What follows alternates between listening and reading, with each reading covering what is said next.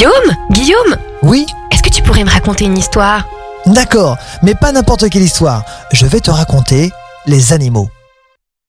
Écoute, qu'est-ce que c'est que ce bruit?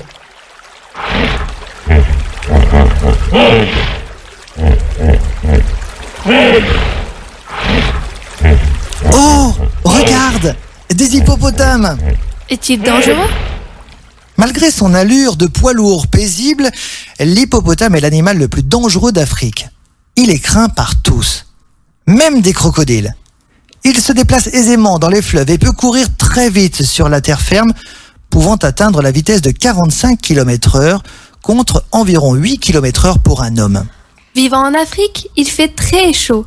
Peut-il transpirer? Malheureusement pour lui, non. Il ne dispose pas des glandes sudoripares. Il ne possède d'ailleurs aucun moyen de réguler sa température interne, comme pourrait euh, le faire l'éléphant qui lui agite ses oreilles. Par contre, la nature est plutôt bien faite. Si vous voyez des hippopotames saigner alors qu'ils sont au repos, ce n'est pas parce qu'ils sont blessés, au contraire. Le sang qui est sécrété par des glandes présentes sur la peau est un liquide protecteur vis-à-vis du soleil. C'est une sorte de crème solaire naturelle. Ont-ils un territoire?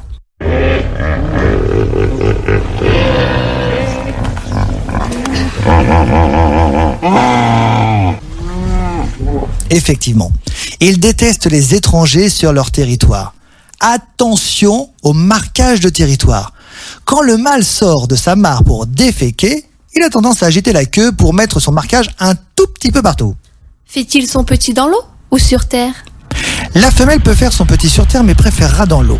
En effet, les petits savent mieux nager que marcher.